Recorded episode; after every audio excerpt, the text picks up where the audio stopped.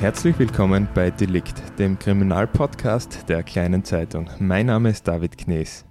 In der Regel sprechen wir hier im Podcast über steirische und kärntnerische Kriminalfälle und in der Regel auch mit Redakteurinnen oder Redakteuren, die diese recherchiert haben. Hin und wieder machen wir hier aber auch etwas anderes und so auch heute. Helmut Vlassak wird uns heute nämlich einen Eindruck in einen der wohl heikelsten und verantwortungsvollsten Berufe geben, den das Staatswesen so zu bieten hat, jener des Strafrichters. Herr Vlassak, herzlich willkommen und vielen Dank, dass Sie sich heute Zeit für den Podcast okay, nehmen. Bitte gerne, danke auch für die Einladung. Ja, eines müssen wir noch klären, bevor wir loslegen. Wie spricht man eigentlich einen Richter richtig an. Ist yes. euer Ehren, wie man, wie man das im Fernsehen so hört, ist das die richtige Bezeichnung? Ich, ich war noch nie in einem Strafgerichtsprozess. Ja, was, was, ist da die richtige Dann wird es Zeit, Herr Knesner. Euer Ehren ist meistens in den Fernsehsendungen oder in Amerika, wo ich ja auch schon dienstlich und so privat war und auch bei Verhandlungen schon dabei war. Die, die herkömmliche Ansprechsart und Weise lautet Herr Rat. Okay, bei mir, äh, weil ich 19, 19 sage ich schon, äh, weil ich 2017 vom Herrn Bundespräsidenten den Hofrats Titel verliehen bekommen habe, sagen die meisten Anwälte dann halt Hofrat. Ja, es ist, das ist egal. Also es gibt Leute, die sagen, Herr Richter, passt auch. Es ist eigentlich ziemlich egal. Okay, also die, also, die Strafprozessordnung hat dafür na, da in der Hinsicht nicht wirklich. Na, Euer Ehren wurde ich auch genannt. Das ist allerdings schon sehr, sehr lange her. Das war 1991 am ja. Bezirksgericht Steins äh, wurde ich öfters von Beschuldigten Euer Ehren genannt und dann habe ich dann halt eindeutig dokumentiert und zu den Herrschaften gesagt, das ist im Fernsehen, aber nicht bei uns. Es hat sich dann relativ rasch in der, im Bezirk und in der Gemeinde herumgesprochen und damit war das dann auch sozusagen weg. Okay, ja, ja gut, dann haben wir die, das, diese Frage schon einmal geklärt. Äh, kurz zu Ihrer Biografie. Sie sind verheiratet, Sie haben zwei Kinder, stimmt zwei das? Zwei Kinder, ja, erwachsene Töchter. Ja, Drei Enkelkinder? Drei Enkelkinder, richtig recherchiert, ja, ja. genau. Drei Buben, ein, drei und fünf Jahre alt, Action pur, perfekt. Ja, sehr gut. Sie setzen sich in der Suchtprävention ein, engagieren sich in der Vinzenzgemeinschaft und sind Autor von bisher zwei Büchern. Ein drittes, über das werden wir am Schluss vielleicht noch reden, ist, glaube ich, gerade unterwegs. Die bisher erschienenen heißen Nicht schuldig und in allen Punkten und als Richter haben Sie tausende Verfahren geleitet, darunter auch einige sehr bekannte. Sie sind passionierter Motorradfahrer und das würde mich jetzt auch interessieren. Ist das einfach nur ein Hobby, ein Ausgleich zum Richterdasein oder eine Spur Unvernunft in einem sonst so verantwortungsvollen Leben? Das ist eine gute Frage. Ein bisschen Unvernunft würde ich gar nicht sagen, weil wenn Unvernunft ab und zu dazu käme, kann es schon sehr gefährlich werden. Ich würde sagen, äh, es passt eigentlich zu meiner Person insofern, weil ich mich ja eigentlich tagtäglich auch mit Süchten, zu, also mit Süchten auseinanderzusetzen habe. Und, und ich glaube, es war doch eine Kindheitserinnerung oder eine Kindheitsgeschichte, wo ich eben 1970, 1972 als junger Bub die ersten schweren Motorräder in meinem Leben gesehen habe und damit war die Faszination begründet und da ist es eigentlich losgegangen. Und als Zwölfjähriger habe ich eigentlich damals schon den Wunsch gehabt, irgendwann möchte ich irgendeinen Beruf haben. Ich wollte eigentlich immer Lehrer werden, dass ich es mir leisten werde können, mir ein schweres Motorrad zu kaufen. Das war eine Grundvoraussetzung seinerzeit in den 70er Jahren.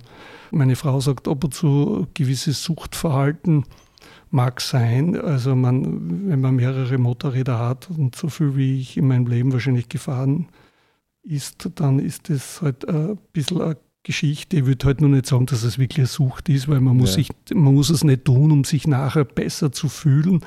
Aber, aber wenn es eine gute Tour gegeben hat oder wenn man mit Freunden irgendwo unterwegs gewesen ist oder auch alleine oder am Ring gefahren ist und es hat alles gepasst, dann kommen schon die Glückshormone und so weiter. Es ist, ja. also ich würde schon sagen, mehr als ein Hobby. Ich habe mehrere Hobbys natürlich, aber es ist auch ein, ein Faktum, dass ich mich genau, genau bei der Tätigkeit, in dem Moment, wo ich mich aufs Fahrrad genauso oder eben aufs Motorrad setze, dass das, das ab Abschalten beginnt. Mhm. Und sie dürfen beim Motorradfahren in Wirklichkeit nicht an andere Dinge äh, denken oder äh, nachgrübeln oder studieren, weil dann sind sie nicht konzentriert bei der Sache und dann kann schnell ein Fehler passieren.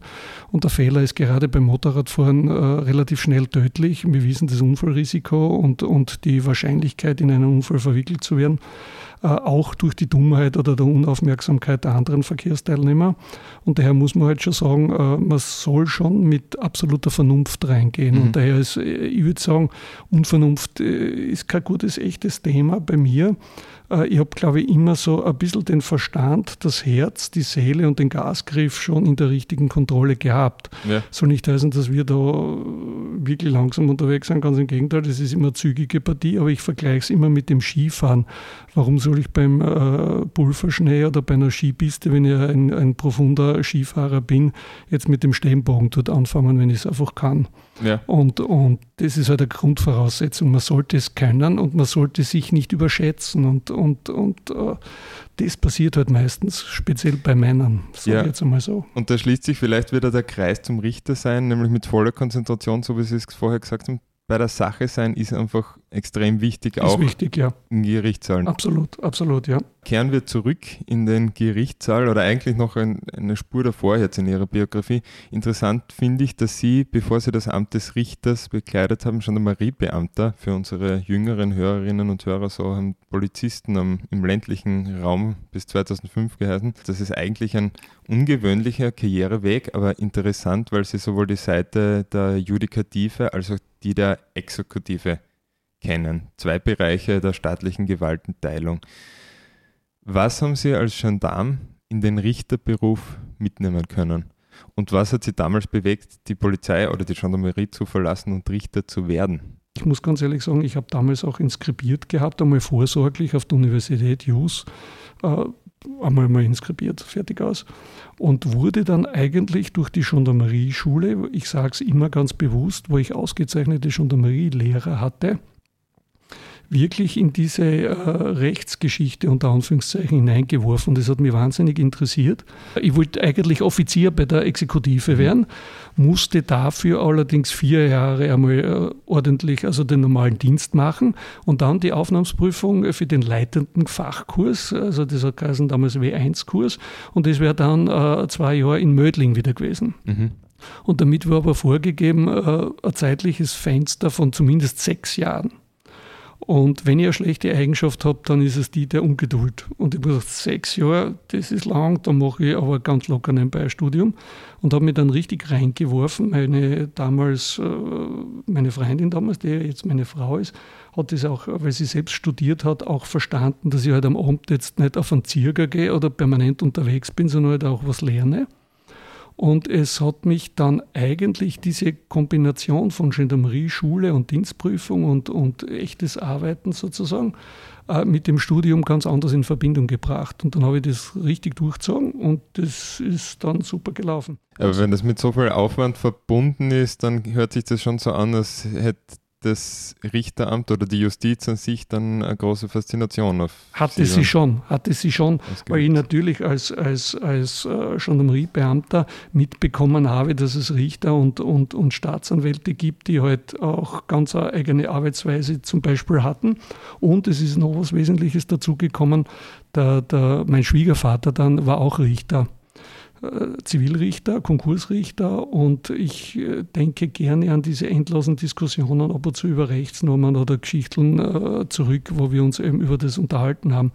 Und es hat schon eine gewisse Faszination ausgeübt und gerade im Zuge der Rechtspraktikantentätigkeit dann, die dann insgesamt eben knapp über eineinhalb, fast zwei Jahre war, war dann eindeutig äh, der Wunsch, Richter zu werden. Ich habe mhm. Angebote gehabt aus der Anwaltei natürlich auch und ganz ein finanziell lukratives aus dem Notariat und habe gesagt, das ehrt mich sehr, aber ganz ehrlich, ich muss nur ein, zwei Minuten drüber nachdenken.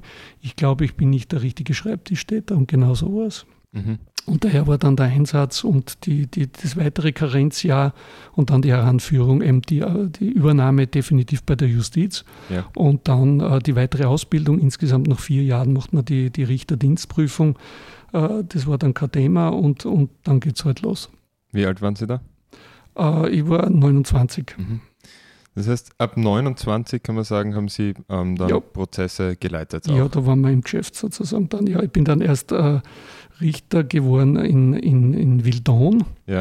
äh, wurde dort Gerichtsvorsteher und, und äh, dann Strafrichter in Steins. Das war nicht ganz zwei Jahre und dann ist eh schon der Ruf gekommen äh, ans Landesgericht, was geheißen hat, äh, es gibt, wir brauchen einen Untersuchungsrichter und mhm. Äh, ja, hat mich fasziniert und ich bin dann genau jenem Untersuchungsrichter nachgefolgt, der eigentlich seinerzeit schon mein extrem großes Vorbild war. Das war der Dr. Wolfgang Wladkowski. Mhm. Weil den habe ich als Gendarm auch kennengelernt. Er war Untersuchungsrichter, aber vor seiner Zeit als Untersuchungsrichter Staatsanwalt. Und, und als Exekutivbeamter hat man eben mitbekommen, dass es Staatsanwälte gibt, wie es bei uns so geheißen hat, die sich also wirklich was trauen. Also die nicht nur irgendwas reden und sagen, ja, geben Sie mir diese Information und teilen Sie mir das einmal schriftlich mit, ich schaue es mir dann an. Und dann sitzt er zwei Wochen über ein Schriftstück, brütet und sagt, kann ich das machen oder nicht? Sondern mhm. er hat gesagt, wenn das so ist, dann machen wir das und ich gehe davon aus, dass ihr uns äh, oder dass ihr uns richtig informiert und genau so war das. Und ja. er war bei uns extrem hoch angeschrieben und es hat auch immer alles gepasst. Das heißt, es hat dann nie jetzt unter dem Begriff der Verhaberung irgendwas gegeben, dass man sozusagen irgendeine Beziehung zu jemandem ausgenutzt hat, um jetzt einen Hofbefehl oder keine Ahnung, nur irgendwas zu bekommen. Und genauso habe ich das dann aber auch gesehen. Und da in dieser Zeit dann, wo ich dann, ich war da vor, das ist jetzt noch nichts Falsches, ich sage sechs Jahre, Jahre Untersuchungsrichter, äh, habe ich natürlich diese Kontakte alle genützt, mhm. weil ich ja das gesamte System der Exekutive definitiv gekannt habe, obwohl ich nie Kriminalbeamter war. Mhm. Weil das hat es äh, immer so geheißen, äh, weiß, weiß ich noch, wie ich mit dem Präsidenten äh, des Landesgerichtes damals die erste Konferenz hatte und er sagt, du kriegst die äh, Abteilung 18, das ist, da sind OK-Sachen drinnen und Suchgift. Und ich sage, warum kriege ich das? Was sind OK-Sachen? Organisierte Kriminalitätssachen okay. und mhm. vor allem Suchgift damals. Suchgift mhm. war immer so ein heißes Thema, nicht wirklich geliebt, weil intensivst arbeitsbelastet und ja. so weiter. Und er sagt, du kriegst Suchgift. Sage ich, ja, aber ich habe Suchgift in meiner Exekutivzeit über überhaupt nichts zu tun gehabt, sagt er, das interessiert ihn überhaupt nicht. Du kannst das hundertprozentig und das war's. Und da äh, sind natürlich jetzt auch gewisse Voraussetzungen unter Anführungszeichen vorgelegen, dass man gesagt hat, naja, ich habe halt den Zugang und ja auch eine gewisse vielleicht unorthodoxe Arbeitsweise, weil man halt gewisse Dinge ein bisschen anders gesehen hat. Ja, also was ich da so raushöre ist, es, war jetzt, es waren jetzt nicht äh, die Eindrücke, die man macht als, als äh, Gendarmeriebeamter jetzt mit, keine Ahnung, bei Verkehrskontrollen und Sie Nein. haben gesagt, als ähm, Kriminalbeamter waren Sie dann sowieso nicht eingesetzt, nee. sondern eher nee. der Vorteil dann, dass Sie gewusst haben, wie dieses System funktioniert, genau. wie diese Abläufe funktionieren. Genau. Okay. Das ist ganz was Wesentliches, ja. weil man muss auch wissen, wie Polizei arbeitet. Was war denn Ihr erster großer Fall, an den Sie sich ich sage mal, gute Erinnerung oder der richtige in Erinnerung geblieben ja. ist? Der erste große Fall war eigentlich gar nicht so ein richtig großer Fall für mich, aber wie ich die Abteilung übernommen gehabt habe, war gerade noch das Verfahren gegen Jack Unterweger anhängig. Ja, haben und, wir einen äh, Podcast dazu für ja, alle, die genau. noch nicht gehört haben. Genau. Und, und äh, er hat mich dann doch eine gewisse Zeit begleitet, insofern, als der Akt noch nicht fertig war, aber mein Kollege Wladkowski zu mir sagte, äh, es ist nicht mehr so viel in dem Akt zu tun, wir warten auf die, die Endanzeige und ein paar DNA-Gutachten und Sachen, wo seinerzeit der Kollege Wladkowski sich weit hinausgelehnt hat und neue äh, Erhebungspraktiken eigentlich da auch herangetragen hat, nämlich DNA-Analysen, ja. Äh, ja, bei den Opfern äh, wirklich also großartige Sachen, Spurenanalysen, Faseranalysen vom roten Schal und lauter solche Sachen, mhm. wo er auch äh, gescholten wurde. Also ich war damals komplett entsetzt, äh, dass es innerhalb der Republik politische Gruppierungen gegeben hat, die die Unabhängigkeit des Richters angegriffen hat oder haben, weil er ausländische Gutachter beauftragt hat etc. Und jetzt komme ich da in diesen Fall am Rande so hinein. Weil, einfach weil es in Österreich noch keine genau. gegeben hat mit dieser Kompetenz. So ist es, genau. Ja. Äh, er war, da war dann mit Amerika der Besuch äh, und Bezug, dann die Auslieferung vom, vom, vom Jack Unterweger aus, aus Amerika. Dann waren Schweizer Behörden mit involviert und so weiter. Also großartig. Und da, das war schon meine erste Geschichte am Rande, die ich da so miterlebt habe. Und, und dann kommt gleich einmal meine erste Dienstreise, ein Banküberfall und ein Überfall über eine Juwelierhandlung in der Schweiz wo äh, die flüchtenden Täter nur zum Teil in der Schweiz verhaftet wurden und einige nach Österreich geflohen sind, weil es Österreicher Grazer waren, wo ich dann mit der Polizei da zuschlagen konnte und wenn erwischt habe und eingesperrt habe. Und damit war die erste Dienstreise in die Schweiz schon programmiert, gleich nach ein paar Monaten. Mhm. Und, und war eine heftige Geschichte. Und ich habe dann die Kriminalpolizei, meinen Sachbearbeiter und den Staatsanwalt und den Verteidiger mitgenommen, weil alles kontradiktorisch einvernommen wurde, unter also Beteiligung sämtlicher Verfahrensangehöriger sozusagen, Parteien. Und äh, war schon die erste interessante Geschichte. Und dann ist schon richtig losgegangen. Deutschland, Italien, Amerika, Kanada, also da ist richtig losgegangen. Mhm. Und dann hat sich der Herr Unterweger eh bei uns in der Zelle erhängt und äh, wie es der Teufel haben will, hatte ich Journaldienst. Und damit äh, war ich dann für seine Obduktion und für seine ganze Geschichte zuständig. Und zwar in der Hinsicht, dass ja abzuklären war, ob er allenfalls durch die Justizwache nicht ordnungsgemäß bewacht oder gesichert gewesen wäre. Mhm. Sein Anwalt hat ja damals da ein bisschen gleich Gas gegeben, so nach dem Motto, warum schaut sie ja nicht alle paar Minuten nach, der ja, wäre suizidal gefährdet ja. oder so. Äh, ich habe da also gegen, gegen die Justiz selbst, also gegen die Justizwache erhoben und, und ist ja nichts rausgekommen, beziehungsweise hat es überhaupt nicht den geringsten Verdacht gegeben. Diesbezüglich war das Verfahren dann einzustellen. Ja, und dann geht's los. Thailand, äh, Panama, Kolumbien, äh, Singapur, also es ist richtig losgegangen und das, das waren also richtig heftige Geschichten, also mit, mit, mit äh, hunderten Kilogramm Marihuana, hunderten Kilogramm von Heroin, internationale Schmuggelgeschichten, dann die, die ganze Geschichte äh, Balkan und die, und die sogenannte Jugoslawien-Balkan-Route, also ja. Arbeit ohne Ende. Also schon. Das ist richtig losgegangen. Drogen waren dann schon. Das war Haupt, ihr Hauptpunkt. Ich habe alles andere auch gemacht. Alle, alles, alles. Ich, ich, bin jetzt in meiner Statistik furchtbar. Ich, ich habe Gott sei Dank, ich weiß nicht, irgendwie bin ich so ein bisschen Freak, äh, alles mitgestrichelt und mitgeschrieben. Mhm. Und daher weiß ich, dass ich bei 78 Mord und Mordversuchen dabei war als Richter. Und das ist ein ganz ein schönes Brokerl wenn es auch 30 Jahre sind oder etwas mehr ja. als 33, 34 Jahre. Aber, aber du siehst halt äh, alles ja. von, von, den Babymorden angefangen über erpresserische Erführungen und, und Sexualdelikte en masse, weil ich war immer, ich bin seit 93 äh, in einem Sexualsenat extra Beisitzer gewesen, dann Jugendsenat, dann bin ich immer natürlich als Jugendrichter bezichtigt und bezeichnet worden, obwohl ich selbst, selbst eine Jugendabteilung nie hatte, aber ich war im Jugendstrafsenat immer dabei mhm. und bei der Sexualabteilung und, und das kommt dann noch dazu zu den eigenen Akten und damit hattest du praktisch sowieso alles, aber wenn ich spezialisiert gewesen bin, es hat eben die Spezialabteilungen gegeben für Jugend, Jugend für Sexualstrafrecht und Suchgift. Mhm. Und wie im Jahr 2003 äh, niedergeführt wurde und sechs Monate äh, wegen schwerster Verletzungen ausgefallen bin, ist es dann versucht worden aufzuteilen, weil eben äh, es geheißen hat, es ist eigentlich äh, so viel Arbeit, das versteht man eigentlich, oder hat man damals nicht so verstanden, wie einer das überhaupt so machen hat können. Mhm. Und damit ist dann das Suchgift in das sogenannte Radl gelaufen und es haben dann alle Kollegen und Kolleginnen Suchgift bekommen. Okay. So ist es nur erst vom chronologischen Ablauf, dass sie es verstehen. Und, ja. und da hat es dann halt schon wirklich äh, heftige Sachen halt gegeben. Und ab, ab 98, wo der Kollege Haas gestorben ist, habe ich dann die Abteilung 8, wieder eine geschichtsträchtige Abteilung, weil genau dort ist Unterweger verhandelt worden. Die größten Prozesse hat der Kollege Haas gehabt und der ist dann überraschend gestorben. Ja, und ich war der dienstälteste Untersuchungsrichter damals und dann habe ich automatisch diese Abteilung bekommen. Und mhm. das war eine große Abteilung und eine interessante, alteingesetzte Abteilung. Ja, und dann ist es halt losgegangen mit den nächsten interessanten Geschichten. Äh, Notarmorde, Rechtsanwälte, die unter Anführungszeichen äh, ihre Kundschaft betrogen hatten. Dann was, was, was, was war das für eine Geschichte? Ja, ganz, ganz eine tiefe Geschichte. Wo ein Anwalt ein paar Millionen von seiner Klientel abgezweigt hat und äh, ganz heftig. Sich das Klientel gerecht hat, oder wie? Nein, nicht gerecht, hat die Anzeigen gemacht und dann sperrt, sperrt man einen Rechtsanwalt dann ein, weil so oft macht der Rechtsanwalt auch nicht einen Fehler. Aber hat es auch gegeben. Hat es auch gegeben. Und dann die ersten Geschichten mit Großindustriellen, ja. mit Wirtschaft, wie richtige Wirtschaftsgeschichten. Mhm. Und dann ist Hypo gekommen.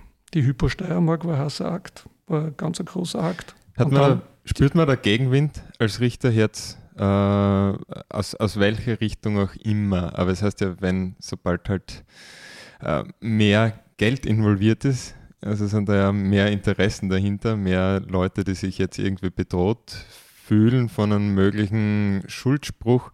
Merkt man das als Richter? Wie Bekommt man da was mit? Oder ja, ist man, das man, kriegt schon, man, äh, man kriegt schon mit, dass es leider, das muss man ja sagen, in den meisten Akten oder in den meisten Fällen um Geld geht. Mhm. Und je mehr Geld, umso größer oder umso interessanter wird die Liga und so, umso, wie soll ich sagen, sauerstoffärmer wird es auch, weil man ganz oben raufkommt. Das ist schon richtig.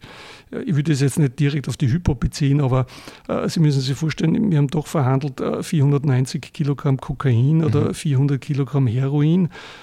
äh, Millionenbeträge. Der größte Akt äh, war Suchgift wert. Kann ich mich heute noch erinnern, ich habe die Zeitungsartikel alle gesammelt zum Teil und gesammelt bekommen, auch von der Polizei. Äh, meine größte Geschichte und auch die von Kollegen Watkowski waren damals, ich, ich, hatte eine Milliarde Euro in einem Akt äh, Suchgift wert und er hat einmal gehabt, wenn man es umgerechnet hätte, damals auch knapp um die 570.000, 570 Millionen Euro. Und da geht es halt schon richtig um Geld. Und, und wenn in einem Akt dann auch vorkommt, äh, wo der Dolmetscher zum Beispiel sagt, dass unter Anführungszeichen die Ehegattinnen de, der Viert-, Fünft-, Sechst- und Siebt-Angeklagten den Dolmetscher fragten, was es kosten würde, den Richter zu kaufen, äh, und das kommt im Akt vor, dann ist das cool. Oder man hat eine Telefonüberwachung, wo über das gesprochen wird. Können wir den schmieren? Den, den kannst du nicht schmieren oder so. Und die Polizei ruft die an und sagt, hey, die reden gerade über die, ist das eine geile Geschichte und dann erst mit und so weiter. Also das kann schon richtig was. Also da ist, ich sage es immer, das klingt immer so ein bisschen abgehoben, soll es aber nicht sein. Ab und zu ist Fernsehprogramm ja. wirklich langweilig, ganz ehrlich. Also ich, ja, so ist es sein. Ist jetzt einmal richtig unter Druck gesetzt worden auch vor einer Entscheidung? Na, ganz offen nie. Mhm. Nie. Äh, und zwar deshalb, glaube ich, weil die richterliche Unabhängigkeit bedeutet absolut was. Ich kann mich nur erinnern, in einer Geschichte, in einer Geschichte, äh, wurde ich einmal, wo da war ein Untersuchungsrichter von einem Beschuldigten angerufen, der meinte, er müsse da was regeln, weil er kenne dort und dort wen. Und ich habe zu ihm nur gesagt, äh, tun Sie nur weiterreden, ich sage es Ihnen nur, unser Gespräch wird aufgezeichnet, damit wir kein Irrtum unterliegen. Und damit war die Geschichte schon erledigt. Okay. Also da hat es definitiv nichts gegeben. Äh, es gibt natürlich immer, äh, wie soll ich sagen, äh, ja, Möglichkeiten, wie, wie kann man einen Richter rauskriegen aus einem Verfahren. Das sind rechtliche Schmähs und das war das Einzige, was mich wirklich gestört hat in einer Geschichte. Es war letztlich im Rechtsmittelverfahren bei der Hypo, es war heute bekannt, darum darf ich es auch alles sagen, äh, wo dann neue Verteidiger unter Anführungszeichen mich, nachdem das Urteil schon längst gesprochen worden ist und wir 68 oder 70 Verhandlungstage insgesamt hatten, gesagt haben, der Richter hätte es nicht verhandeln dürfen, weil, und dann ist gekommen, ich bin in der Drogenprävention und mhm. in der Drogenprävention war zum Teil auch die Raiffeisen Landesbank unter Anführungszeichen meine Auftraggeberin und ich habe ja mit der Raiffeisen Gruppe die richtigen Geschäfte gemacht und so weiter. Ich hätte, äh, was weiß ich, äh, Kredite und was der Teufel wäre, alles und so weiter äh, also das war mir als unsachlich ein kompletter Schwachsinn, dass die Hälfte gereicht hat und der oberste Gerichtshof ist ja Gott sei Dank wirklich drüber gefahren, muss man wirklich sagen. Wobei ich zunächst ja sogar noch gesagt habe, im Zuge einer Vorbesprechung, wenn es irgendeinen Ablehnungsgrund geben sollte, dann bitte, oder Befangenheitsgrund von ja. euch, dann sagt mir das, weil ich, ich kann. Ja. Und genau so war es dann auch. Das ist gleich eine absurde Geschichte, unter Anführungszeichen, wenn man sagt, äh, man ist mit einem Staatsanwalt oder mit einem Rechtsanwalt befreundet. Ja, okay, ich gehe mit Motorradl fahren, mit Rechtsanwälten, mit, mit, mit Richterkollegen oder, oder mit Staatsanwälten. Deswegen entscheide ich nicht, weil der jetzt die Anklage vertritt. Man, da brauche ich nicht Richter sein, da bin ich schon weg aus der ganzen Geschichte. Das Gleiche äh, wie ich einen Prozess einmal hatte, wo ein, ein ehemaliger äh, Schulfreund, Schulfreund unter Anführungszeichen Volksschulklasse mein Beschuldigter war. Mhm. Und den habe ich ab dem 9. oder 10. Lebensjahr nie mehr gesehen. Und dann äh, praktisch 50 Jahre später sehe ich den, erkenne ihn natürlich wieder und stelle das natürlich im Raum und sage, bitte, ich bin mit dem zwei Klassen Volksschule gegangen, äh, wird da jetzt was geltend gemacht, äh, ich bin nicht befangen, ja. weil was willst du das? Entschuldigung, ja. hallo, was soll das? Dann könnte ich mir aus jedem zweiten Verfahren rausschießen, wenn ich irgendwen kenne oder vom Sehen her, mit dem, den kenne ich vom, keine Ahnung, vom Geschäft oder so. Ja, gerade in Graz geht es ja fast nicht, dass man ja, nein, ja, gewisse Dinge, also das kann es nicht sein. Und, und da, natürlich könnte man immer sagen, und so ist es ja im Gesetz drinnen auch, wenn der äußere Anschein nach außen nur verletzt sein würde, könnte man das schon sagen, so bitte, mhm. dann diskutiert das und dann macht es geltend und dann wird entweder das Gericht oder wer immer darüber dann entscheiden. Aber es ist schon vorkommen, dass Sie selbst gesagt haben, na, da bin ich jetzt so So ist es. Ja, äh, ganz, ganz logisch äh, und gesetzlich definiert, äh, wenn äh, unter Anführungszeichen weitschichtiger Angehöriger oder zumindest Verwandter als, als möglicher Zeuge in einem Verfahren aus, auftaucht, brauchen wir überhaupt nicht mehr weiter diskutieren. Mhm. Äh, ob das jetzt ein wichtiger oder unwesentlicher Zeuge ist, egal, ist, sind wir schon fertig. Okay. Oder, oder wirklich äh, von, von einer Geschichte einmal, das war einmal, äh, wo der Wirt den ich seit 30 Jahren kenne, hat jetzt eine Privatanklage wegen AKM, weil er Musik gespielt hat und spaziert bei mir auf. Äh, wobei die, die Privatanklägerin äh, gesagt hat, äh, sie lehnen mich nicht wegen Befangenheit an, weil sie wissen, dass der Richter trotzdem das entscheiden wird, wie es richtig ist. Mhm. Ich habe gesagt, nein, das, das kann ich nicht, seid mir nicht best. Das ist mit, den kenne ich seit 30 Jahren ich bin dessen Kunde, wir sind befreundet, das, das entscheide ich sicher nicht. Weil ja. Auch wenn du das objektiv entschieden hättest, hättest du immer Nachrede gehabt, naja, vielleicht hätte er zwei Wochen mehr gekriegt oder zwei, dabei reden wir da von einer bedingten Freiheitsstrafe oder Geldstrafe, weil einer halt Musik gespielt hat und seine Gebühren nicht abgeführt hat an den AKM. Vergessen Sie. Schlimmere ja, genau. Daten. Genau, so ist es. Äh, jetzt haben Sie in Ihrem Leben einen Haufen Urteile gesprochen, so viel haben wir jetzt schon rausgehört. Ja. Äh, wahrscheinlich einige davon für mehrere Jahrzehnte oder lebenslang, einige wenige Jahre. Gibt es eigentlich Fälle, die sich, die sich lange Zeit danach noch wurmen oder vielleicht, wo sie ein Urteil im Nachhinein anzweifeln oder dass sie bereuen? Gibt es solche Dinge und wenn oder wie gehen sie mit Zweifel um? Okay. Äh, ganz ehrlich, äh, ab und zu wurmt man sich vielleicht über, über irgendeine Erhebung oder, oder irgendwas im Akt, was vielleicht nicht optimal gelaufen ist. Über Urteile persönlich habe ich mich nie gewurmt, unter Anführungszeichen. Mhm. Das mit dem Zweifel ist eh eindeutig geregelt, da brauchen wir Gott sei Dank überhaupt nicht viel diskutieren. Wenn der Richter Zweifel hat, und zwar jetzt nicht so oberflächliche Zweifel, man könnte ja immer gleich sagen, ja, über Zweifel, weist man das ja. bitte anders nach. Äh, das bin ich sicher nicht. Äh, wenn es Zweifel gibt, dann brauchen wir überhaupt nicht nachdiskutieren, unter Anführungszeichen, dann ist das der Freispruch. Genau. Es gibt natürlich jede Menge an, an Fällen, wo man sich was überlegt, aber ich sage auch immer zu den Schöffen oder zu den Geschworenen, speziell zu den Geschworenen, die ja alleine, ausschließlich alleine über die Schuld äh, zu entscheiden haben, sie müssen zu einer Entscheidung kommen und zu dem Zeitpunkt, wo sie diese Entscheidung getroffen haben, das war es dann. Wenn es dann nachträglich, so wie es bei Tibor Foko, äh, ein Mord in Salzburg an einer Prostituierten, wo die Geschworenen dann durch Medienberichte und auch durch unseriöse Einschaltungen von irgendwelchen Eingaben von irgendwelchen am Rande des Prozesses beteiligter Personen dann 15, 20 Jahre später zum Grübeln anfangen mhm. äh, und der Geschworene jetzt 70 ist und sagt, wow, ich war damals glaube ich erst 40 Jahre und das war, vielleicht habe ich da einen Fehler gemacht, sage ich, dieser Blödsinn, weil sie haben damals, ich hoffe, im Sinne des Eides nach bestem Wissen und Gewissen entschieden und das war's, okay? Ja. Äh, wenn sie nachträglich natürlich auf einen Fehler drauf kommen sollten, dann ist das was anderes, da gibt es ja Wiederaufnahmemöglichkeit etc. Ja. Ich habe mir nie, never, ever nachträglich noch den Gedanken gemacht, ob das falsch hätte sein können, weil zu dem Zeitpunkt, wo ich die Entscheidung sprich, muss ich hunderttausendprozentig sicher sein. Mhm. Weil in dubio pro reo. So ist es, genau. Und gibt es Fehler oder, oder Möglichkeiten, dass es auch anders gewesen ist, ja, dann haben wir eh die Lösung mit einem Freispruch. Und ich denke, eine in letzter Zeit äh, hat es eh eine Geschichte gegeben, wenn ich jetzt gerade an diese denke, wo ich groß in den Medien äh, die seinerzeitige äh, mehrfache Brandstiftung in, in, in, im Raum Birkfeld mhm. war ja ein Megaprozess. War ein Megaprozess und wo wir uns richtig also absolut richtig äh, reingehängt haben und, und wirklich versucht haben, jede kleine, kleinst, wirklich kleine Kleinigkeit äh, an das Problem heranzubringen, um zu irgendeiner Lösung zu kommen. Ja. Und, und man muss, und das ist was ganz was Wichtiges, und darum habe ich in meinen Büchern, also wenn das zweite Buch kommt, das dritte kommt erst später, jetzt, jetzt ist das zweite dann demnächst da, äh, immer diesen Eid für die Laienrichter drinnen, der da lautet, sie geloben vor Gott die Beweise, die für und gegen den Angeklagten vorgebracht werden, mit der gewissesten Aufmerksamkeit zu prüfen. Und dann mhm. geht es weiter. Und nichts unerwogen zu lassen, was zum Vor- oder zum Nachteil des Angeklagten gereichen kann. Äh, da stelle ich mir dann immer die Frage, und das war echt spannende Geschichte mit meinem ähm, Verlagschef und mit meinem Lektor, der Satz ist ein Wahnsinn.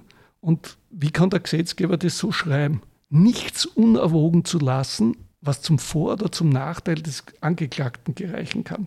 Die, dort, die Verpflichtung trifft mich schon mal als Berufsrichter natürlich, aber ja. jetzt den Laienrichter Entschuldigung, äh, ich rede jetzt nicht von irgendeiner Schulbildung, sondern was weiß der von Kriminalistik, was weiß der von Erhebung und was macht er sich jetzt ein Bild von dem, was gerade da im Geschworenensaal abgegangen ist. Ja. Und da kommt es dann halt ab und zu auch, ich würde jetzt nicht generell sagen, die Leute sind dumm, überhaupt nicht. Bei meinen Laienrichtern war es wirklich in den meisten Fällen so, dass die mit voller Begeisterung, Interesse und, und Aufmerksamkeit dabei waren und dann eben zu einer Entscheidung zu kommen. Mittlerweile verstehe ich es auch voll, dass immer mehr Leiden sagen, sie wollen das eigentlich nicht. Und ich habe auch erlebt, äh, die furchtbarsten Geschichten waren die Dschihadistenprozesse, das muss ich echt sagen, wo Geschworene und auch Schöffen äh, mit den Trainern gekämpft haben und äh, vollkommen fertig waren. Mhm. Und die müssen weil, dann. Weil, weil die überfordert waren damit. Äh, furchtbarste Sachen, Kopf abschneiden, Mordaufträge, äh, irre. Ja. Vollkommen irre Sachen. Äh, wo, wo Grauslichkeiten und, und furchtbare Dinge zum Vorschein kommen, die du dir so als äh, gewöhnlicher Laie und Anführungszeichen, der allenfalls einmal einen Krimi anschaut, okay, oder, oder einen Krimi liest oder im Fernsehen halt unterwegs ist.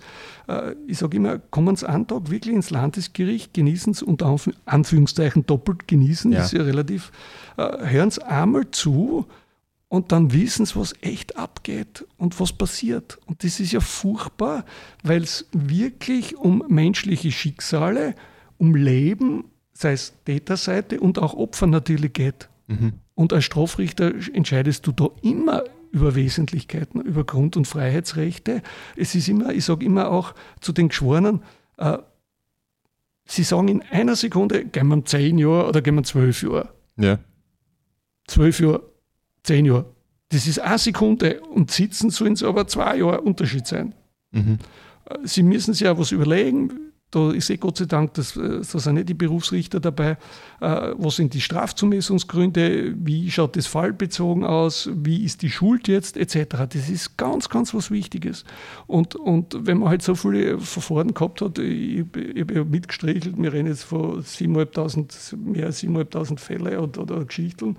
Äh, dann, dann kriegst du natürlich eine Routine. Ich warne aber immer, und vor allem natürlich auch unser Nachwuchs immer dabei, äh, aufpassen, aber wenn du jeden Tag angelogen wirst, äh, es kann ab und zu eine Geschichte so verrückt sein des Angeklagten, dass das, was der wieder sagt, sogar stimmen kann. Mhm. Und mhm. es gibt ja diese, es gibt ja Zufälligkeiten, die kann man sich nicht vorstellen. Also warum soll das nicht so gewesen sein? Oder, ja. Und da muss man dann halt versuchen, durch die Aufarbeitung des sozusagen des Cases, des Falles, äh, den Sachverhalt wirklich so zu prüfen, dass man sagt, ja, das ist jetzt nachvollziehbar, das muss oder kann ich feststellen, das war so oder das war so nicht oder da haben wir Unsicherheiten dabei. Ja. Und damit geht es dann entweder in die eine Richtung, sprich Verurteilung oder in die andere Richtung Freispruch. Ich habe mit meinem Kollegen, den Alf Lobnick, den Sie als ja. Gerichtsreporter ja. kennen, ja. hier auch schon einen Podcast aufgenommen über den Abdurrahim Pollard.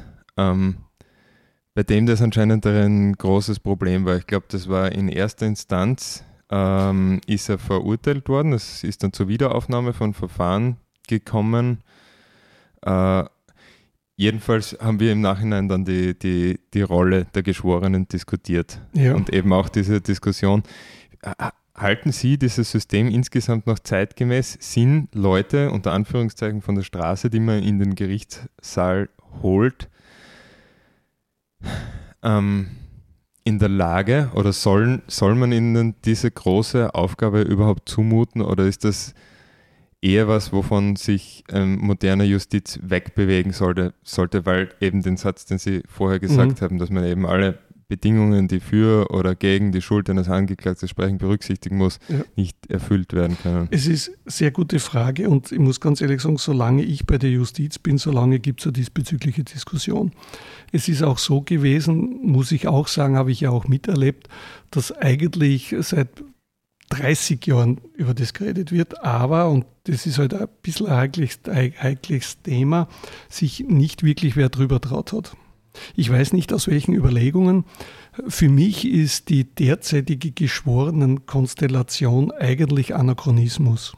Mhm. Und zwar deshalb, weil, wenn man sagt, es war Postulat des Liberalismus oder Neoliberalismus, ist ja ganz egal, so nach dem Motto, äh, naja, der jeweilige Herrscher, der Fürst, der Kaiser oder wer König oder wer immer, äh, hat vielleicht einen Einfluss auf die Berufsrichter, aber das Volk soll mitwirken. Ja. Ich vergleiche das ganz drastisch eigentlich mit dem Beispiel, dass wenn Sie heute krank sind, dann, dann, dann werden Sie sich erkundigen. Die Wahnsinnigen sind halt die, die dann im Internet irgendwo suchen und glauben, gefunden zu haben. Der andere fragt halt seinen Arzt, äh, den Praktiker. Äh, haben sie eine schwerere oder spezialisierte Krankheit, unter Anführungszeichen, suchen sie den Facharzt auf und haben es ganz was Seltenes, dann müssen sie einen Profi aufsuchen.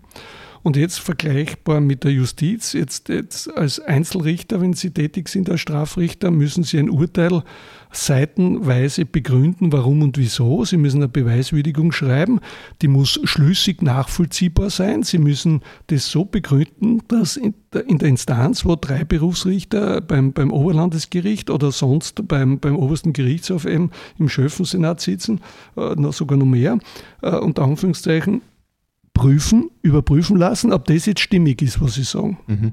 Und jetzt haben sie einen Schwerstverletzten und jetzt kommen Laien dazu, die nicht einmal Medizin studieren. Mhm. Und damit ist das eigentlich eh schon gelöst, weil sie müssen einmal, einmal einem Laien, geschweige denn einem, einem Just-Studenten erklären, was ist der Unterschied zwischen bedingtem Vorsatz und grober Fahrlässigkeit. Mhm. Und dass da natürlich in rechtlicher Hinsicht extrem viel daneben geht, äh, ist leicht möglich.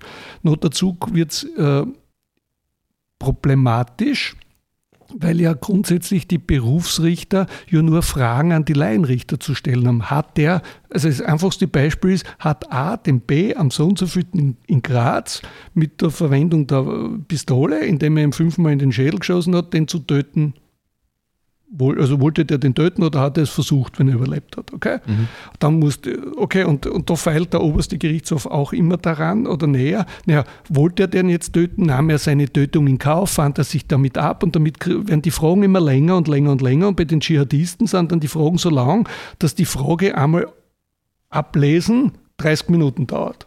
Ja. Und dann konfrontiert damit einen Laien, der sagt, äh, ich kann den Satz nicht einmal gescheit lesen. Ich soll den verstehen und ich soll das jetzt entscheiden. Mhm. Und damit ist die Frage eigentlich schon beantwortet. Also, wenn bei der Justiz ein Verfahren offen ist und man den Ausgang nicht hundertprozentig vorhersehen kann, würde ich aus meiner beruflichen Erfahrung sagen, dann ist es ein Geschworenenverfahren. Und ich habe absurde Geschichten erlebt, wo auch Laien, die halt einmal dann schlechter drauf sind, sagen, der schaut ja aus wie ein Verbrecher. Da gibt es den, den, den eh so oft schon zitierten Satz von mir, ja, schau ich so aus wie ein Richter. Verstehen Sie mich? Äh, wie, wie schaut einer aus? Ja, spannende Diskussion.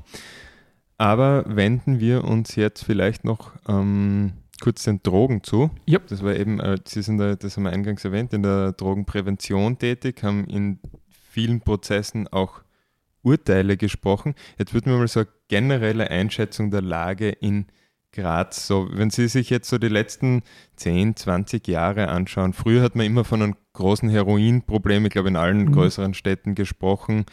Ähm, was sind da so die großen Entwicklungen und wie ist die Situation so nur überblicksmäßig? Überblicksmäßig, ja, ist natürlich immer schwer zu, insofern schwer zu sagen, als wir ja die Verfahren bei uns nicht wirklich auf den Konsumenten abstellen einerseits ja. und, und die zweite Geschichte, bis bei uns wieder etwas landet, das Ganze immer ein bisschen zeitverzögert ist. Mhm. Okay, trotzdem kann man gewisse Tendenzen natürlich erkennen.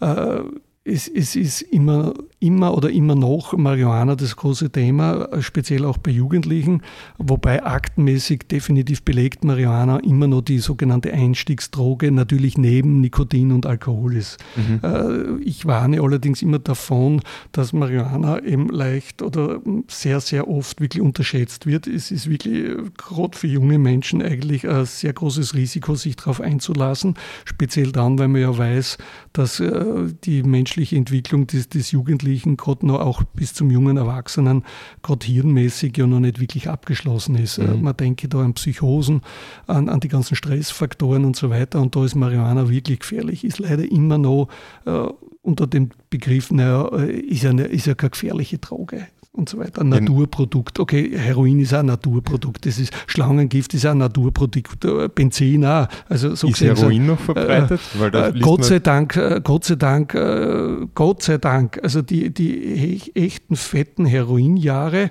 in den späten 90er Jahren sind in der Hinsicht vorbei. Es kommt zwar immer wieder bloß daher. Allerdings äh, sind meiner Ansicht nach aktenmäßig jedenfalls belegbar die Amphetamine, sprich Ecstasy und alle Amphetaminderivate, das, das viel gefährlichere, mhm. mit allen möglichen chemischen Varianten, äh, wo sozusagen auch im internationalen Business versucht wird, auf, auf Märkten Fuß zu fassen. Äh, beginnt beim Handel, Schwarzhandel im Internet natürlich, wo sie jeden, Entschuldigung, ich sage es wirklich so direkt, Scheiß kriegen, wo die Leute überhaupt nicht wissen, was sie sich da erstens antun und was sie da bekommen. Und, und äh, da ist halt eine Tendenz äh, da, dass unter Anführungszeichen auch auf dem Darknet Beurteilungen stattfinden, wie man zu seinem Suchgift kommt und ob der prompt und seriös geliefert hat. Also da das kann man Kokain, sich dann so wie, wie äh, Amazon Standardbewertung ja, genau, mit genau, Kundenrezensionen, ja, genau, genau. schnelle Lieferung, ja, sehr genau. zufrieden. Ich habe vor zwei Jahren was verhandelt, wo ich fast zum Lachen gekommen bin, wie mir der Kriminalbeamte das erklärt hat. Da war doch tatsächlich so, dass einer aus Eckenberg 200 äh, Gramm Kokain aus dem Darknet von der kolumbianischen Drogenmafia gekriegt hat. Mhm. Und beim zweiten Mal ist diese Ladung verloren gegangen. Ja, warum? Weil die Polizei schon vorher äh, über das Zollamt Frankfurt am Main zugeschlagen hat. Und der, wir haben ihn da verfolgt im Darknet, äh, tatsächlich äh, eine Rezension geschrieben hat, äh, das ist ein scheiß Laden, da ist nichts gekommen die Kohle hat er überwiesen mit Bitcoins und bla bla bla ja. und er hat keine Ware gekriegt.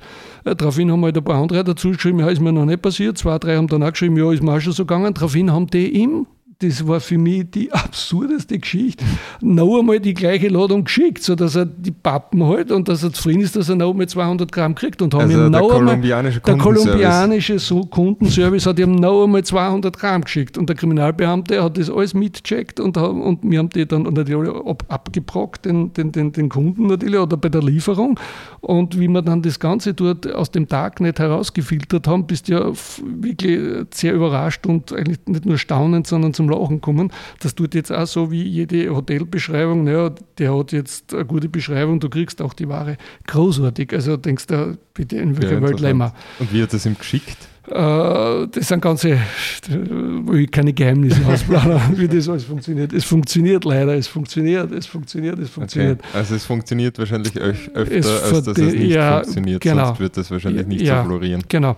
Äh, sonst, sonst am Markt natürlich alle, alle künstlichen Geschichten und äh, ja, flüssiges Ecstasy, Gott sei Dank nicht so wirklich das Thema, aber äh, Varianten, es kommt halt immer irgendwas chemisch Neues. Mhm.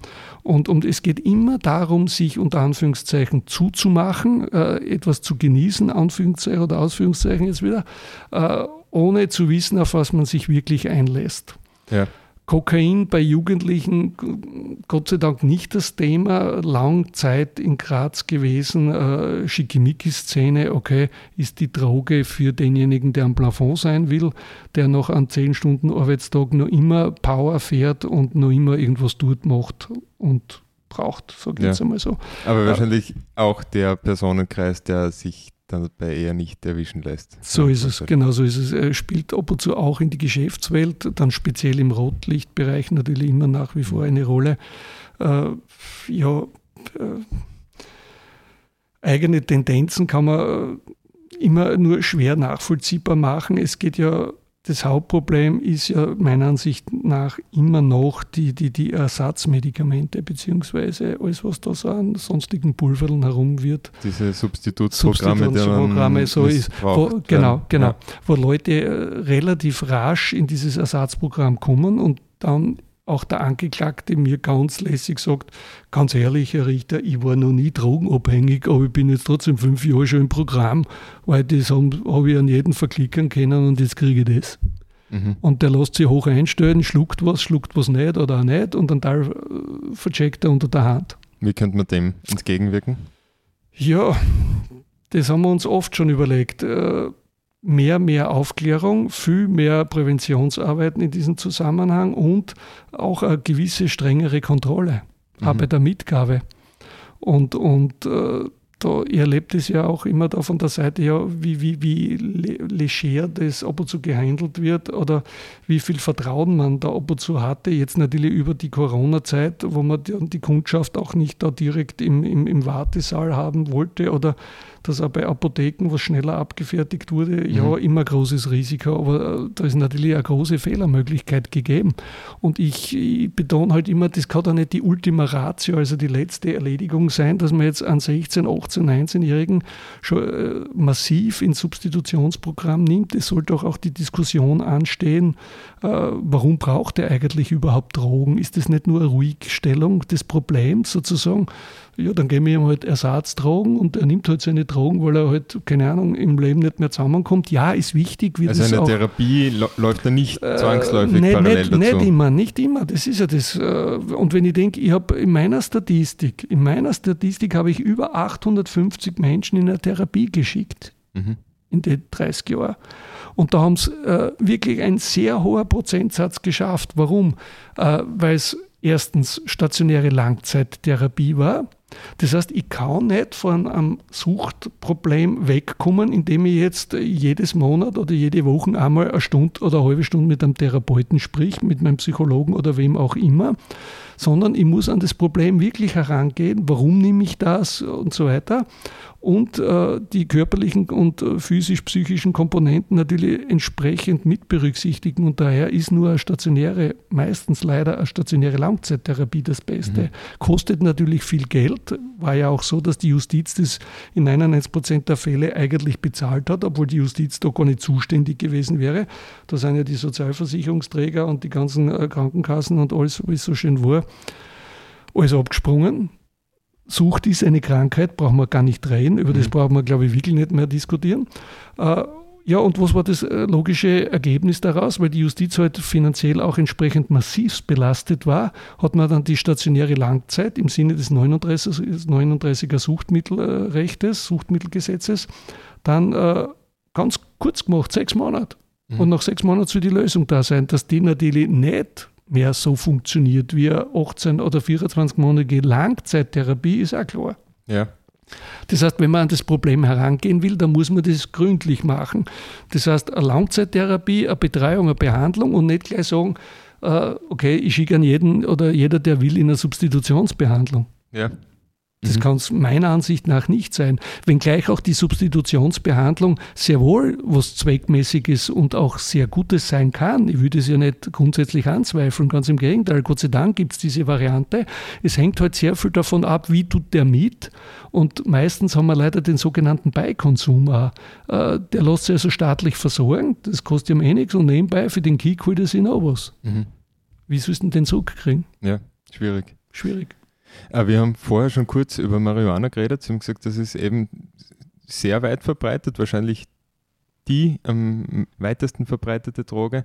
Da merkt man aber einen Wandel in der Gesellschaft. Eben, das ist jetzt, ich nenne es jetzt salonfähig geworden. Viele vergleichen es mit Alkohol, was jetzt die Schädlichkeit betrifft, vielleicht in manchen Aspekten zu Recht. Also das mhm. ist immer, immer schwierig jetzt das mhm. zu vergleichen, Sie haben vorher schon angesprochen, eben gerade in der Entwicklungsphase bei Jugendlichen große Risiken. Jetzt gibt es aber einen großen Teil an Erwachsenen, die vielleicht zu Hause irgendwo im Garten ein Pflanzerl stehen haben mhm. und da hin und wieder was rauchen, denen aber noch immer ähm, ja, sechs Monate blühen. Der Wortwitz war jetzt nicht beabsichtigt. Ja, ja. Ist nicht wirklich so. Es blüht auch nicht sechs Monate. Der Gesetzgeber hat zwar das auf ein Jahr schon äh, vor langer Zeit äh, hinaufgesetzt. Also der Konsum, das muss man ja sagen, der Konsum als solcher ist ja gar nicht strafbar in Österreich. Ja, aber der Erwerb oder der Besitz natürlich. Genau, oder, damit man, oder die Erzeugung. Ist die schon klar. Erzeugung Wenn sie das zum Blühen, genau, wenn sie das blühen lassen und dann wollen sie daraus was erzeugen und so bla bla und gewinnen, gar keine Frage. Ja. Ich würde da ja schon, ich würde, ähm, es ist immer ein gefährliches Ding, äh, wenn man, wenn man sich auf, auf eine weitere Droge einlässt, muss ich einmal grundsätzlich sagen. Ich behaupte nämlich immer strikt und ich stehe dazu, wenn heutzutage Alkohol erfunden werden würde, gäbe es massive Einschränkungen. Ja. Und ich gebe den Konsumenten von Marihuana, mit dem ich ja oft immer wieder konfrontiert werde, äh, recht, dass sie sagen, ja, wenn ich mich einkiff, bin ich entspannt und locker, habe keinen Stress. Der Besoffene wird allenfalls raviat, aggressiv, äh, schmeißt, äh, keine Ahnung, Aschenbecher in der Gegend herum und führt sich sonst auf. Grundsätzlich richtig. Mhm. Mag sein, gar keine Frage. Aber, und das ist das Gefährliche dran, man, man kommt trotzdem schnell in diese Gewöhnung. Und wenn ich, wenn Ja. ich äh, mich jetzt erinnere mit hunderten Therapiegesprächen mit Leuten, mit denen ich zusammengearbeitet habe, in der Sucht- und Suchtforschung, auch in der Therapie, dann sagten ausnahmslos alle meine Therapeuten zu mir, äh, dass mit jemandem, der, der äh, Marihuana konsumiert, es insofern am schwierigsten arbeiten ist, weil er sagt, er hat eigentlich überhaupt kein Problem, er hat alles immer unter Kontrolle, es gibt kein Problem. Ja. Stimmt aber nicht. Es stimmt nicht. Der Heroin-Junkie, wenn ich das so negativ formulieren darf, also der Heroinkonsument weiß, dass er ein Problem hat, weiß aber auch, dass er was tun muss, aber er kann nicht, weil er so schwer in dieser Abhängigkeit drinnen gewesen ist. Wenn man jetzt über spezielle Spielregeln reden würde, würde ich sagen, ich wäre ja dafür, alles freizugeben, dass man viel mehr auf den Begriff der Eigenverantwortung arbeitet Mhm. und hinarbeiten würde. Aber, und das ist halt das Problem, dass die Leute mit Eigenverantwortung in großen Bereichen leider nicht umgehen können. Denken Sie dran, und da bin ich jetzt wieder beim ganz am Anfang, Motorradfahren, äh, Helmpflicht. Ich habe nur erlebt, wo es keine Helmpflicht gegeben hat. Ich bin auch einmal mit meinem Moped in die Schule gefahren ohne Helm. Ja. Und dann haben wir gedacht, okay, ich muss ohne Helm fahren, damit die Mädels in der Schulklasse 1976 alle sehen, was da für ein cooler Haberer mit dem Moped jetzt herholt. Und dann haben wir gedacht, irgendwie, und wenn es die jetzt auf die Goschen haut, dann schaust du aber blöd aus der Wäsche. Ja. Und dadurch war das kein Thema. Ja. Und es denkt halt nicht so an jeder, weil schon, was ist noch Anachronismus? 130 oder 100 halt auf der Straße ist in Wirklichkeit Anachronismus. Weil ich kann nicht auch mit dem Argument arbeiten, naja, äh, es nehmen heute alle Marihuana, also müssen wir auch Marihuana freigeben. Dann muss ich sofort kontern und sagen, bitte, dann gehen wir endlich auf allen Straßen die Speedlimits frei, Ja. weil es fahren eh alle zu schnell. Naja, mein Punkt wäre gewesen vorher, ähm, dass ja eigentlich die meisten Verfahren in dem Bereich dann irgendwie in einer Diversion enden So oder überhaupt Es schon ja vorher nicht einmal, irgendwie genau. versumpern. Also es, es kommt ja gar nie so weit. So, so ist es. Und ist das nicht ein Hinweis dann, äh, dass der Ges- Gesetzgeber eigentlich nachziehen müsste und sagen, ja, entweder wir nehmen das ernst Kann man immer sagen, ist keine Frage. oder, oder es hat jetzt gesellschaftlich äh, äh,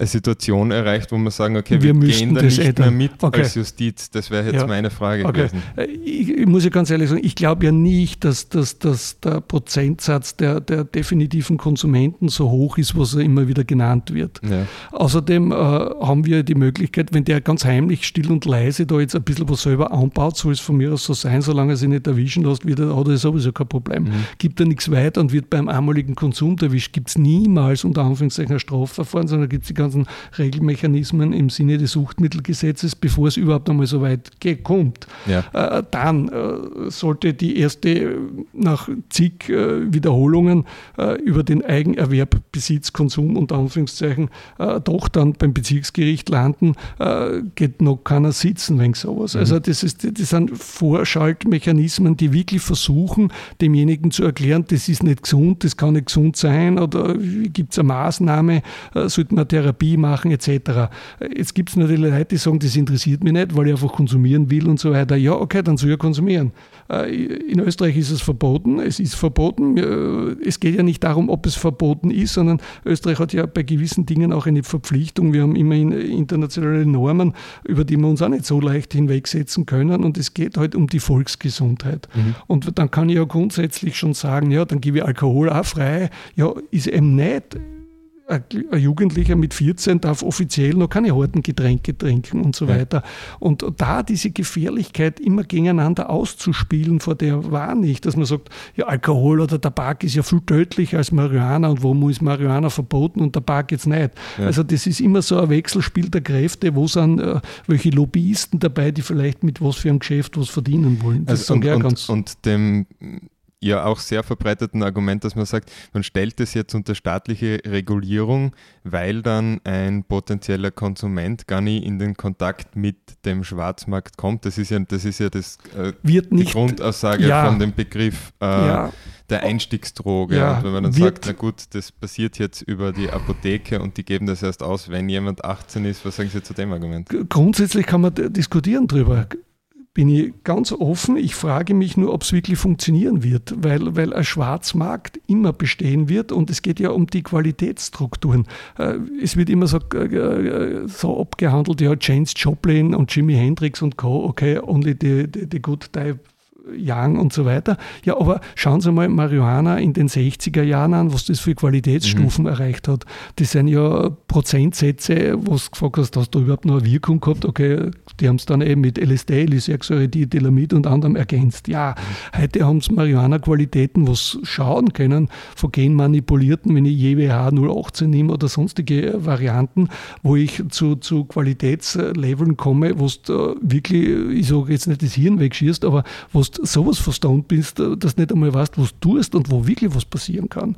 Also diese Generalgeschichte, äh, also, es ist eh nicht gefährlich, vor der Geschichte war nicht. Und diejenigen, die halt jetzt hoffen mit dem Argument, ja, da kann ja der Staat sehr viel Umsatzsteuer verdienen und bla bla bla, äh, ja, passt, warum, warum, warum tun wir nicht die Zigaretten noch billiger machen, weil dann können wir noch Mehrwertsteuer kassieren. Sind wir da froh, dass 38.000 Leute in Österreich jedes Jahr an Krebs neu erkranken, oder? Mhm. Das ist dann immer alles übers Finanzielle in Kalifornien. Wenn Sie das anschauen, ich war in Kalifornien, äh, mit, mit welcher Frechheit in Wirklichkeit dort Ärzte ausstellen, ärztliche Empfehlung schreiben, dass der Marihuana braucht. Ja. Ganz ehrlich, da muss ich mich umdrehen und gespeiben. Ja. Da geht es nur ums Geschäft. Da geht es mhm. nur ums Geschäft. Und das ist überall so. Und, und auch bei der Freigabe der Drogen. Noch einmal, ich, ich wäre für die Freigabe für alles, aber dann tun wir alle Verkehrsschilder auch weg, weil ich bin in der Lage, meine Geschwindigkeit so anzupassen, nach der generellen Norm schon die Geschwindigkeit so zu wählen, dass ich jederzeit zum Stehen kommen kann oder dass ich meine Sicht äh, etc. habe. Mhm. Aber wenn wir über da über Anachronismus diskutieren, dann kommt es zum Lachen, wenn man jetzt sagt, ja jetzt, okay, sicher Umwelt, Nachhaltigkeit, gar kein Thema. Aber dann muss ich sagen, wissen Sie was, wir machen jetzt auf der Autobahn Tempo 60 für die Lkw und Tempo 80 für alle Autos. Mhm. Und, und ich stelle die Frage an alle Autohersteller, warum jetzt auch die Elektroautos nicht nur 2,5 Tonnen haben, sondern warum geht das Auto trotzdem 180? Das soll 80 gehen, Ende. Ja. Und wir tun alle brav Auto fahren und rollen von A zu B und das war's. Ja. Und dann sind wir aber fertig. Ja. Und da brauche ich ja Kartoffel. Und wenn ich wieder auf die Welt komme, was ich ja nicht glaube, im nächsten Berufsleben werde ich Tafelhersteller.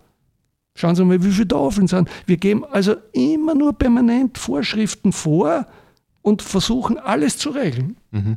Und das ist aber falsch. Und darum versuche ich auch im Zuge meiner Vorträge mit Jugendlichen, ihnen nicht sagen, mit dem Finger so, seid ihr jetzt gekrümmt oder gerade, äh, nehmt keine Drohung und sauft euch nicht nieder und bla bla bla, sondern ich sage, ich führe sie auf das Problem hin und sie sollen dann selbst entscheiden, was sie tun. Und dass natürlich Jugend auch an den Grenzen immer wieder kratzt oder Grenzen überschreitet, ist gar keine Frage. Aber man sollte wissen, auf was man sich einlässt. Und das ist es. Wenn ich heute mit meinem Motorrad fahre, das über 200 PS hat, dann weiß ich, dass das Ding in sieben Sekunden auf 200 geht. Okay? Ja. Und da bin ich mit, mit dem ersten Gang in der Führerscheinabnahme in Wirklichkeit. Okay?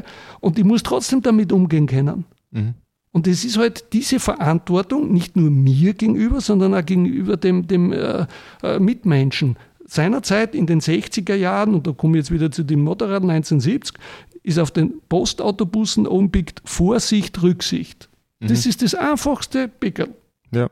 Wenn wir uns an das halten, kann man schon ganz schön weit. Ein gutes Schlusswort, hätte ich gesagt. Was mich jetzt noch interessieren wird, wir haben vorher noch geredet, vielleicht können Sie uns noch einen ganz kurzen Ausblick geben über das nächste Buch? Buch. Ah, ja, schon genau. einen Erscheinungstermin? Ja, so, so, so die Industrie liefern kann, äh, wäre geplant 4. Oktober. Das ist, das ist insgesamt, das ist das Buch Nummer zwei. Hast jetzt nicht schuldig.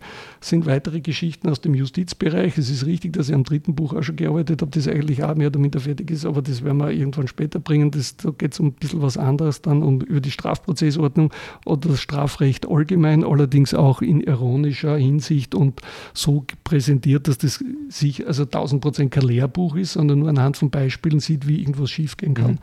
Und das, das, nächste Büchel bringt wieder 30 oder 35 Geschichten, die man leider erlebt hat und die Absurdität, äh, den Wahnsinn, den Gerichtsalltag äh, sozusagen jeden Tag neu zeigt und mit welchen Problemen Menschen zu kämpfen haben und was so menschliches Schicksal sein kann. Mhm. Herr Rath, wie ich jetzt weiß. ja. Helmut Oh mein Gott, ja. Nicht mehr lange.